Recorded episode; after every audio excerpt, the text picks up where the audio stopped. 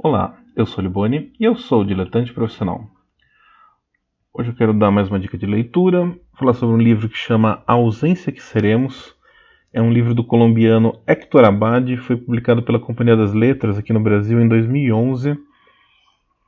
Esse livro estava guardado aqui em casa fazia um tempo, assim, eu comprei esse livro meio que por engano. Eu achava que ele era uma história, mas na real era outra. E é aquela coisa de quem gosta de ler, né? A gente tem um monte de livro em casa e eles vão ficando aí, outros vão passando na frente e uma hora a gente chega neles. E chegou a vez desse daí, eu descobri que não era o livro que eu estava procurando, mas tudo bem, porque assim, eu gostei muito desse livro. O livro ele fala, ele é autobiográfico, né? Escrito pelo Hector Abad, conta a vida, a vida do Hector Abad. Hum, só que, na verdade, ele fala mais sobre o pai dele do que sobre ele em si. O, o pai do Hector Abad também chamava Hector Abad, né? Hector Abad Gomes. Viveu ali de 1921 a 87. Ele era um médico sanitarista, defensor de causas sociais, de direitos humanos. E logo no começo do livro ele fala que o pai dele morreu, né, assassinado. E só que essa história do assassinato, do assassinato em si, ele só vai contar lá no final. Na real, assim, ele fala no começo do livro porque depois a gente aqui no Brasil não tem essa dimensão. Porque normalmente a gente não conhece né, a maioria da história dos, dos outros países, mesmo nos nossos vizinhos, como a Colômbia.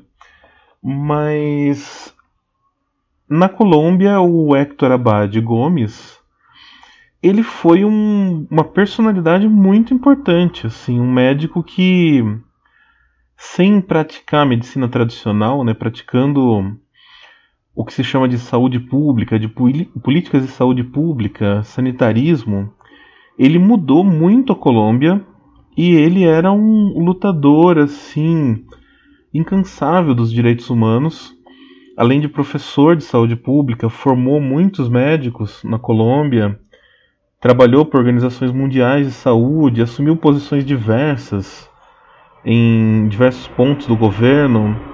Então, ele foi um cara muito importante para a Colômbia e ao mesmo tempo que ele foi assim um grande pai para o autor.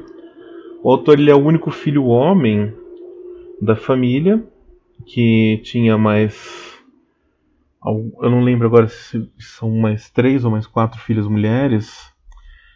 E ele, ele era muito apaixonado pelo pai. O pai era assim a relação mais importante na vida é, do, do escritor. E ele fala em algum momento que ele demorou muito para escrever esse livro, porque era uma história que ele sentia que tinha que contar, mas era muito difícil para ele retornar para essa história. Não por falar da vida dele, mas por falar do pai dele, de quanto foi terrível uh, os acontecimentos que levaram à morte do pai. E eu, assim, o livro é muito bem escrito, ele é muito dinâmico, ele tem uma construção bem interessante. Ele, ele vai e volta em alguns pontos, mas ele forma uma cadência. Ele, ele é um livro de quem sabe contar uma boa história. Ele é um livro de quem sabe construir uma boa história. E a própria história é a história que, sei lá, né, que a gente melhor conhece. Então, é o, é o melhor ponto para você, já ter o domínio dos fatos, aplicar as, as técnicas narrativas que você tem. E uma das coisas que mais me encantou nesse livro, uma das coisas que mais me deixou assim perplexo lendo o livro, me foi me instigando assim, é o fato de, apesar dele falar de uma ditadura colombiana lá dos anos 60, 70 até os anos 80, esse livro é muito atual pra gente no Brasil hoje. Cada uma dessas ditaduras latino-americanas, elas tiveram suas peculiaridades e a gente vai descobrindo elas aos poucos conforme a gente vai conhecendo a cultura desses países. É interessante como toda a América Latina tem essa cultura de textos sobre a ditadura e como muitos dos nossos escritores que viraram editores, donos de editora, têm essa formação, têm essa ligação com ditaduras, boa parte da nossa ligação com ditaduras, eu digo não como membros, mas como opositores da ditadura. Tem um nicho, né, um, uma fartura de livros sobre esses períodos. Então as pessoas volta e meia trazem não só sobre é, ficção ou, ou realidade sobre esse período no Brasil, mas sobre o que aconteceu nos outros países.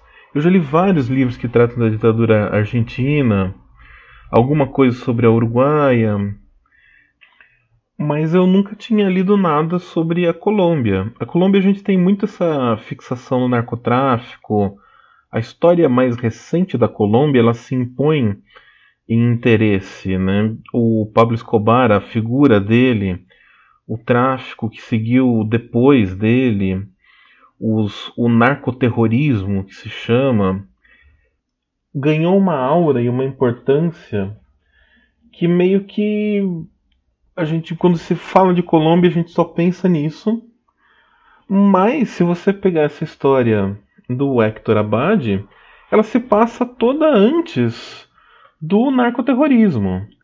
É, se você assistiu a série Narcos da Netflix, é, a, quando começa o quando o Pablo Escobar começa a traficar, ele era só um, um, contrabandista normal. Era um país que não tinha essa ligação com a droga.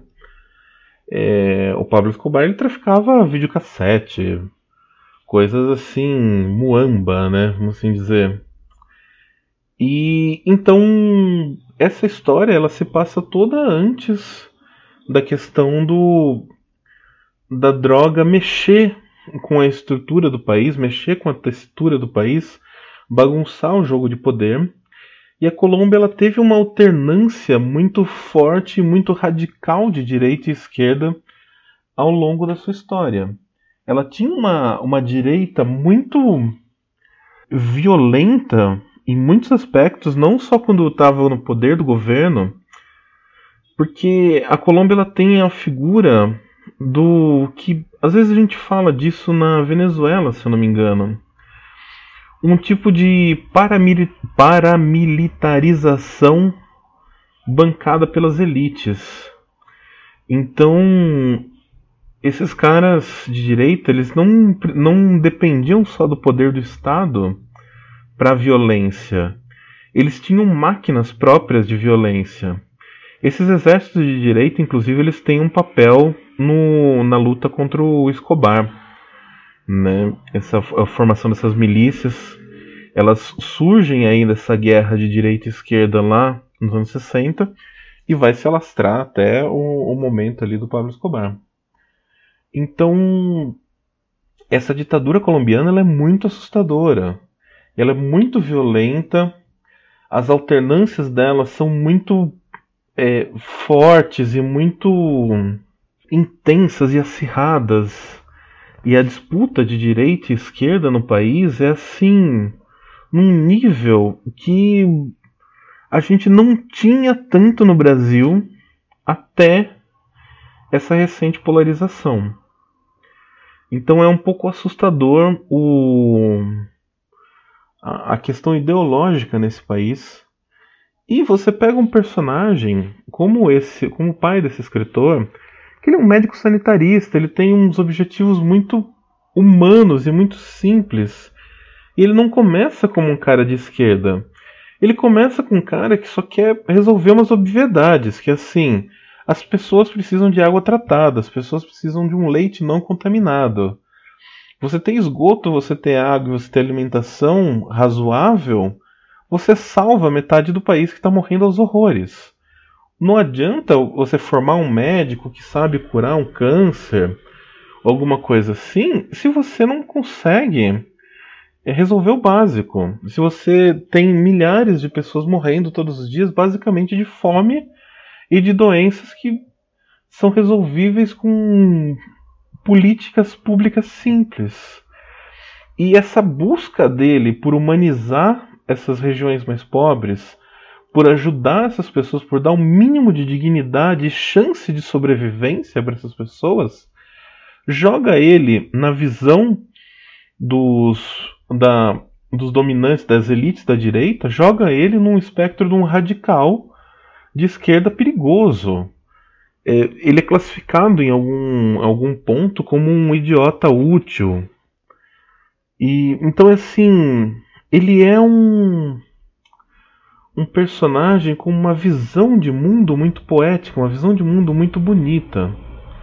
Tudo bem, a gente está vendo a história a partir dos olhos do filho, um cara encantado pelo pai. A gente talvez tenha que dar um desconto, talvez não seja exatamente isso. Mas olha, enquanto história, assim, enquanto narrativa, ela é muito crível, faz muito sentido no Brasil a gente teve esses personagens também, em alguns aspectos, que foram. É, buscavam questões puramente humanas e foram jogados em espectros diferentes. Hoje a gente vê coisas absurdas desse gênero, assim, pessoas que sempre foram vistas como de direita, sempre foram alinhadas ao capital e ao liberalismo, simplesmente pelo fato de dizer que o governo não está indo para um caminho certo, ele já vira um radical de esquerda, ele já vira abraçado com, com Lenin, já tem foto do cara é, lendo Marx na praça para as crianças. Então é difícil a gente dissipar essa radicalização e entender a realidade. Independente disso, é um livro lindíssimo, é um livro que vale muito a pena ler, vale a pena conhecer, entender um pouco mais dessa situação colombiana e entender um pouco dessa questão humanitária de pobreza e de políticas de saúde pública, de políticas públicas no geral. Então, vale muito a pena ler A Ausência que Seremos. É um livro escrito assim com extremo primor, é um livro que de fato vale descobrir e espero que vocês gostem. Se alguém leu, deixe aí nos comentários, fale o que achou. E se não, curta, compartilhe e estamos aí. Valeu.